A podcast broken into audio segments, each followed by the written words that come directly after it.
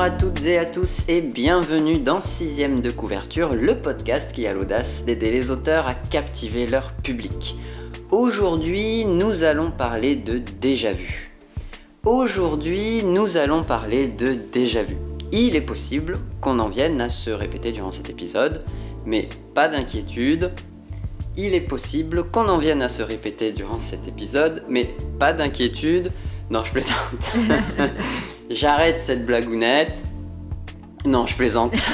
J'arrête cette blagounette. On va s'appuyer sur un support sur YouTube qui s'appelle Déjà Vu, vous l'avez deviné. Mais je laisse Florence Georgeon, notre conseillère littéraire préférée, vous expliquer tout ça. Bonjour Florence, comment tu vas? Bonjour Bastien, bonjour à toutes et à tous. Comment ça va toi? Moi ça va. Ah, mais je pète le feu. Pareil. on, passe, on fait un petit épisode qui change un petit peu du, format qu'on fait d'habitude, donc euh, donc c'est assez marrant. Et on se base sur une vidéo qui est elle-même marrante, puisqu'il s'agit de la vidéo du studio Bagel intitulée Déjà vu, et ça va nous donner l'occasion de parler des clichés dans la fiction. Les clichés de la vidéo euh, sont un petit peu plus en lien avec des films et moins avec des romans, mais je pense qu'on peut quand même tirer des leçons euh, quand on est auteur et autrice de livres. Bah super, eh ben on va on vous passe un extrait maintenant du début de la vidéo, c'est parti.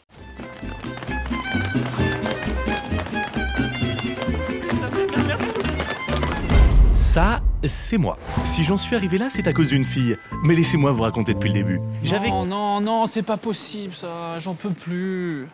Quoi Cette intro là, c'est insupportable. Comment ça, mon... Mais vous êtes qui en fait? Je suis contrôleur des clichés, je vérifie dans les films s'il y a des choses qui ont déjà été faites, des déjà vues, etc. Et là, ça fait même pas une minute que ton film a commencé, il y a déjà deux clichés énormes. Euh, je, comprends pas, qu'est-ce qu'il a mon film en fait là Le héros qui est dans la merde, l'image qui se fige, et le ça c'est moi Oui. Ça c'est moi Oui. Ça c'est moi ah non, mais bonjour l'originalité. Non, non, non, mais je, peux mieux faire. Alors, que vont apprendre nos auditeurs euh, aujourd'hui?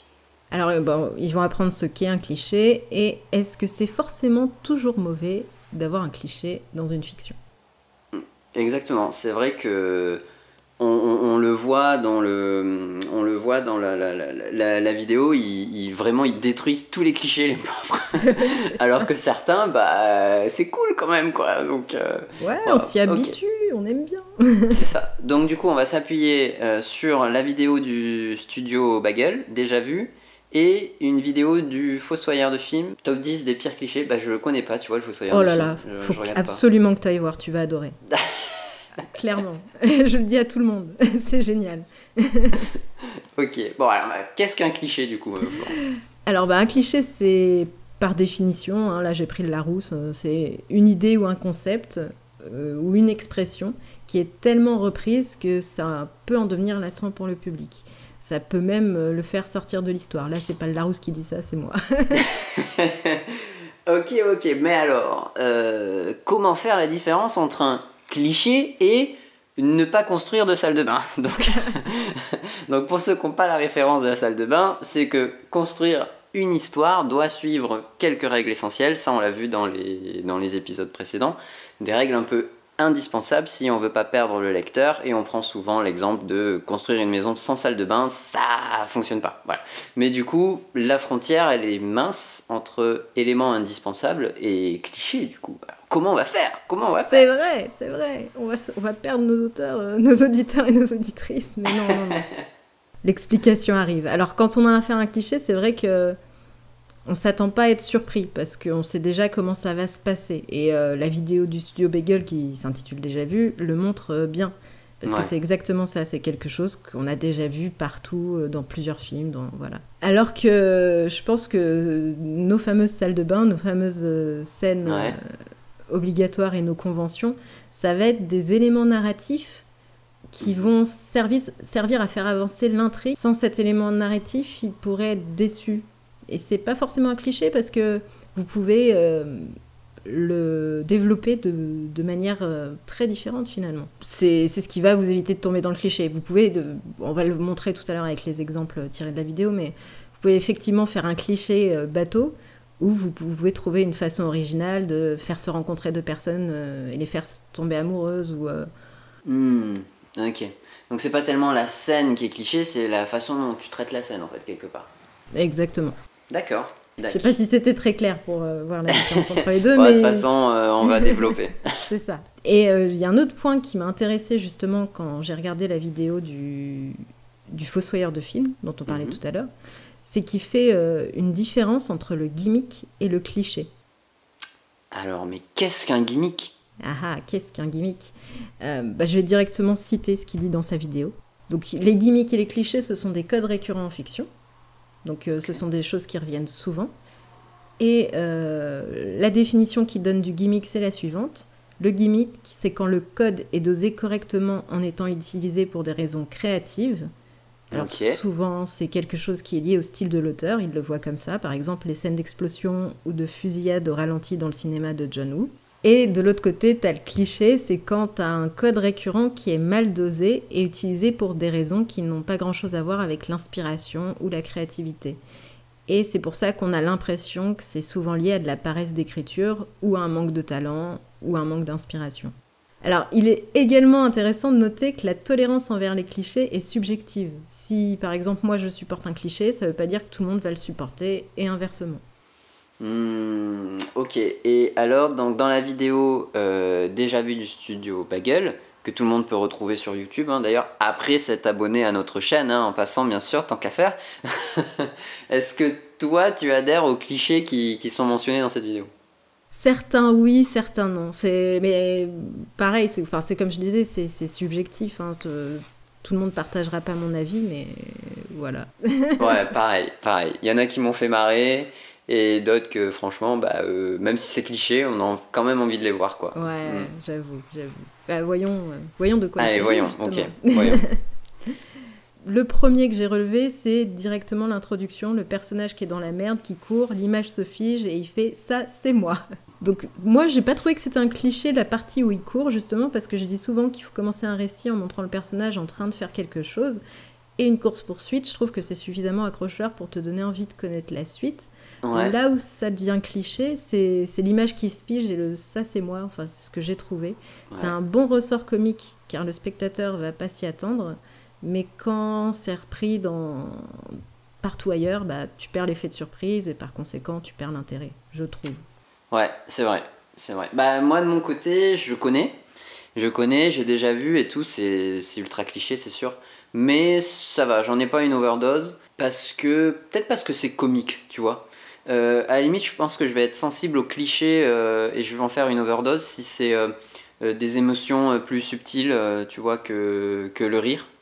Si c'est du rire, je me dis bon, juste bon, oui, c'est pas drôle, ça me fait sourire et puis, puis voilà, tu vois. Mais, mais les clichés qui sont un peu genre romantiques ou tristes ou tout ça, si je sors en fait, je sors de l'émotion si c'est trop cliché et du coup bah il n'y a pas l'effet que. Mais on va on va voir on va voir euh, on va voir tout ça. Alors bon, dans la vidéo du coup, euh, il change son fusil d'épaule, euh, il y a un mec qui court, ça fige et en fait il dit ça c'est pas moi. Et ça braque sur quelqu'un d'autre et il dit voilà, ça c'est moi. Et donc c'est le mec qui a rien à voir à la course poursuite. Enfin bref, il, passe sur autre chose, mais nous, on n'est pas là pour faire toute la vidéo. On vous laisse la découvrir sur YouTube. Nous, on va passer au cliché suivant. Et donc, c'est celui de la scène romantique où, comme par hasard, des personnages se bousculent dans la rue et Ah. tombent immédiatement amoureux. Le grand classique, ça a été vu mais tellement fois. Mais ce qui, est, enfin, ce qui est original, entre guillemets, c'est parce que je regarde des dramas asiatiques et, euh, et eux, ils ont leur version de cette scène-là. Ça, c'est une Ouais. version occidentale. La Ouais, leur, c'est la fille qui est à la bibliothèque et qui est trop petite pour attraper le livre tout en haut.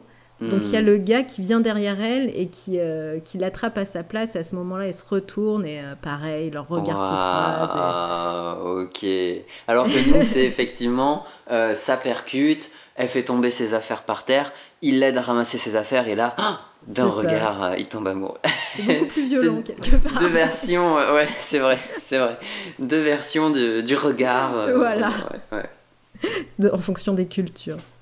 Je suis d'accord avec un point, c'est que dans une romance, on a besoin de ce qu'on appelle un meet cute, c'est-à-dire une scène de rencontre qui va avoir de l'impact pour les personnages. Mais il y a mille façons de la représenter, pourquoi toujours choisir la même chose? Ah ouais, ouais, ouais, c'est vrai. C'est ce qui ressemble à de la paresse d'écriture, je trouve.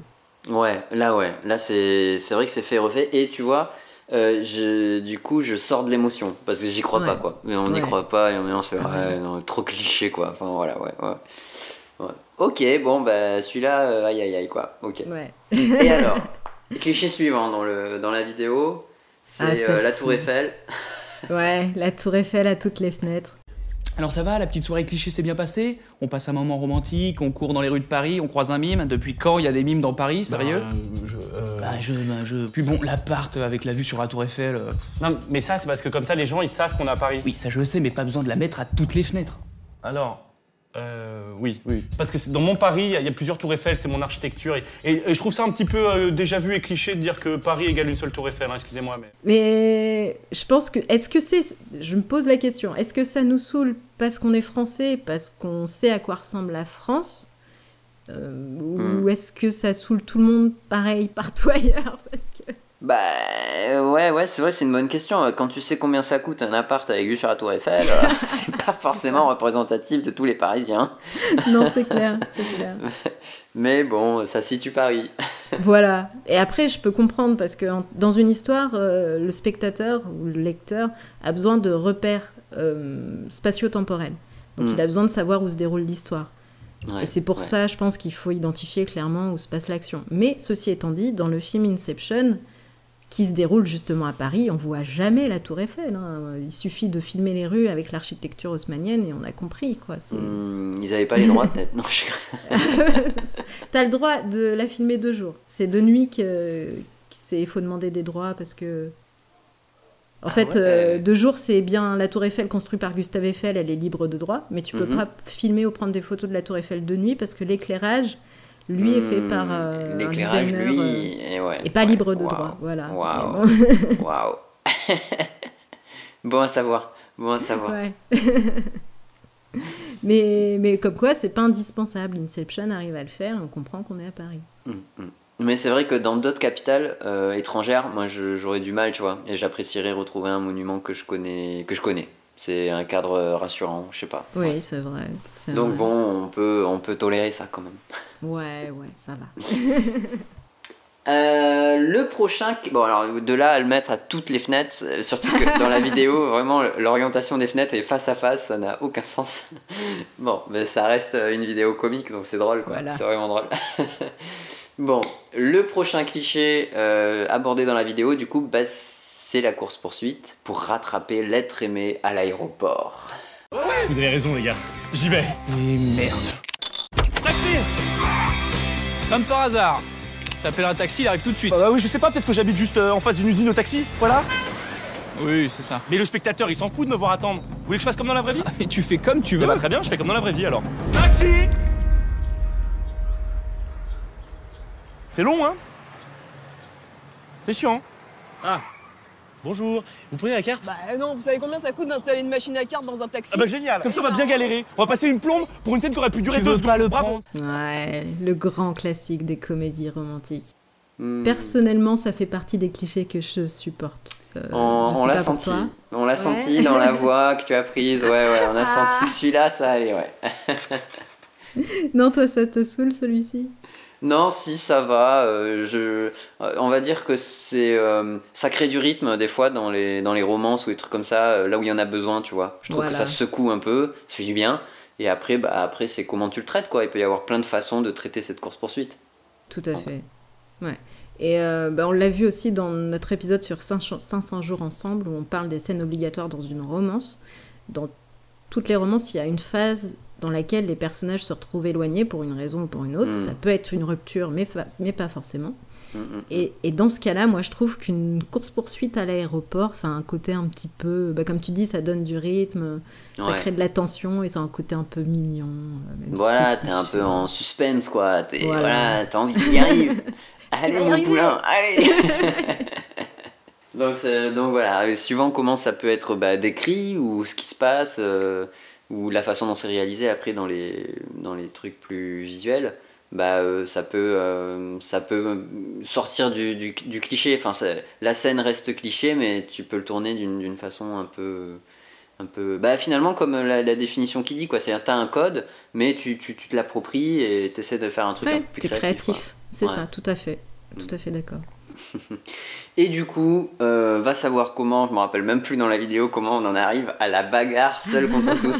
On, on est en course poursuite et on finit en bagarre seul contre tous. euh, c'est- parce qu'il prend un sac à dos euh, qui est pas censé être le sien. Ah oui, c'est ça, à l'aéroport. et- Ouais. Ah oui, parce qu'en fait, du coup, elle part vraiment. D'ailleurs, moi, je m'attendais après à ce que le grand méchant ce soit elle.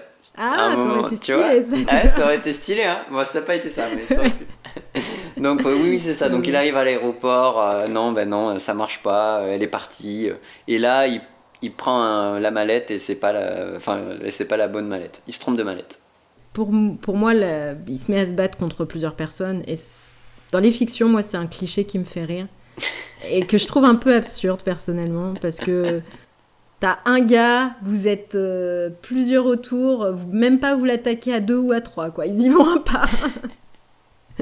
Mais après, c'est l'espace qui fait que je trouve ça absurde. Parce qu'il y a des scènes où, par exemple, dans le film Old Boy, ça se passe dans un couloir. Donc c'est l'espace est assez étroit, donc forcément les ennemis arrivent un par un et c'est logique. Tu peux pas les Ouais, faire venir euh, plus ouais. que ça, quoi. Je crois que j'en ai entendu parler, euh, je sais pas si c'est Old Boy, mais je- je- j'en ai entendu parler en tout cas. Une scène un peu connue où, euh, pour son travail de, de réalisation, quoi. Où justement c'est dans un couloir et c'est très dynamique et il y a, y a de la baston, euh, mais ça a du sens. Euh, bon, c'est vrai que alors, la vidéo s'en amuse énormément puisque le gars il est là en train d'attendre euh, son Ouais, numéro pour, du bras, là. Ouais, c'est ça, pour y aller. Donc là, c'est vraiment euh, abusé. Mais euh, moi aussi, je m'amuse beaucoup du 1 par 1. Mais quand même, j'aime bien pour deux raisons. Euh, la première, c'est quand même, ça permet d'être moins brouillon visuellement parlant. Pour le spectateur, quand même, c'est plus agréable qu'une grosse baston générale. Et la seconde, c'est que ça me semble pas si déconnant que ça. Alors, le 1 par 1, 1 par 1 c'est peut-être un peu abusé, mais je pense que tu peux vite te faire mal et faire mal à ton pote si tu vois, c'était rapidement plus de 2 contre 1 quand même, je pense. Euh, Enfin, pris, pris vraiment dans l'élan de la, bagarre et tout. euh, euh, après, bon, après, les scènes de combat généralement sont ultra scénarisées. Enfin, il, suffit de regarder un match de MMA par exemple pour t'apercevoir que dans les films, c'est pas du tout comme ça. On voit bien que c'est que c'est du spectacle. Mais, euh, mais même du coup, ouais, je dirais c'est pas euh, c'est pas si absurde que ça euh, le 1 contre 1. Et puis euh, je pense aussi que dans le cinéma par rapport à la vraie vie, les combats durent beaucoup plus longtemps. Enfin, tu sais, pour que quand même tu aies Oui. le temps d'apprécier la scène, de, etc. Alors que dans la vraie vie, ça va tellement vite qu'en fait, il y a moyen que tu, que tu fasses du 1 contre 1 sans le vouloir, en fait. Tu sais, parce que ça va tellement vite. Oui. Euh, donc voilà. Bon, euh, donc euh, bon, ça va. Moi, je tolère en tout cas. Voilà, je tolère. Ouais. Mais ça fait sourire. C'est vrai que des fois, euh, C'est vrai. Bah, je suis d'accord, sauf que moi, ça me fait sortir de la scène et je m'amuse toujours à regarder les figurants qui font, qui doivent gagner du temps, Oui, sais, à ah se relever avec difficulté oui, par terre. oui, je vois ce que tu veux dire. Je vois ce que tu Moi, veux je dire. sors de la scène à ce moment-là, mais je suis d'accord. Ouais, ouais c'est vrai. Non, mais je vois trop ce que tu veux dire. Où le mec, il s'est pris un coup et il recule, il fait quatre pas en arrière pour ça. avoir le temps de revenir. Pour... Ouais, ça, j'avoue. C'est vrai que t'as tendance à regarder les figurants, du coup. Bah ouais, ouais. Ouais. Bon, ok, allez. Alors, cliché suivant, euh, bah, du coup, il s'en sort, évidemment, et le cliché du personnage indestructible. Ouais, ouais, tout à fait. Ça aussi, c'est un cliché qui me fait rire, qui me fait un peu sortir de la fiction aussi. Je sais que j'ai regardé hein, une série récemment et j'ai arrêté la série à partir du moment où il y avait, euh, pareil, des gars qui se présentaient, comme dans la vidéo, avec euh, des mitraillettes qui tiraient partout. Ouais. Pas une seule fois le mec il le touche. Alors que le gars il a un pistolet, il tire une fois direct, euh, ça l'atteint quoi. Euh, c'est c'est la chance du héros. Mais oui, mais c'est, c'est... mais moi ça m'a, je peux plus. Une fois d'accord, mais moi j'arrête, j'arrête la série ou le film à partir de là, franchement. Ouais. Dans la série, dans la vidéo du studio Bagel, c'est encore plus rigolo parce qu'il tire une fois et il descend tout le Oh, monde. ouais, il tue tout le monde, ouais. Il tue tout un groupe, ce qui n'a aucun sens. Mais ouais, je suis, je suis d'accord. Et ça fait la risée aussi de Star Wars et des, et des Clone Ah Troopers, oui. tu sais, qui ratent toujours leur cible. Mais oui, Les pauvres. Moi, j'avais vu un, un dessin, un dessin euh, sur, sur Instagram à l'époque où euh, le, le, le clone trooper il rentre chez lui, tu sais, il ôte son casque et il, il s'assoit comme ça euh, tout seul devant euh, à la table de la cuisine et il y a sa femme qui vient le voir. ça va chérie? Et il dit j'ai encore raté. C'est vraiment le- la déprime du clone troopers. ça m'avait fait rire. Vraiment, c'est le C'est le cliché euh, ouais, ouais, du, du gars qui tire et qui, et qui, et qui rate tout le temps. Mais ouais, mais bah, à à la rigueur, faut, faut créer un truc pertinent. Faut que le gars en face, il est plein dans, de trucs pour se protéger ou je sais pas. Mais Ouais, ouais, c'est ça, ouais. ouais. il Donc, devant bon. toi, il court et tu trouves le moyen de le louper quand même. Bah ouais. c'est ça. Donc là, euh, alors je sais plus, ouais, là après il y a son pote qui se fait tirer dessus, Ah oui, euh, et puis euh, et puis il y a le grand méchant qui arrive, et il y a un flingue, et bon, tout ça, et après, ben on tombe que il se réveille. D'un Ah coup il se réveille, et en fait, non, en fait il est en train de rêver. Ça, c'est aussi un cliché qui est dur pour moi. hein. Je trouve ça trop frustrant, trop frustrant en fait. T'as construit de la tension, t'avais une bagarre, c'était intense. Il y a quelqu'un qui est mort et d'un seul coup, euh, bah pouf, tu te réveilles et tout ce que tu viens de voir, ça servait à rien parce que ça n'a jamais existé. Ah ouais, ah, je suis d'accord. C'est frustrant. En fait, t'as l'impression vraiment d'avoir été pigeonné, quoi. Ouais. Tu sais, d'a- d'avoir été pris au piège, tu pouvais pas deviner que c'était un rêve.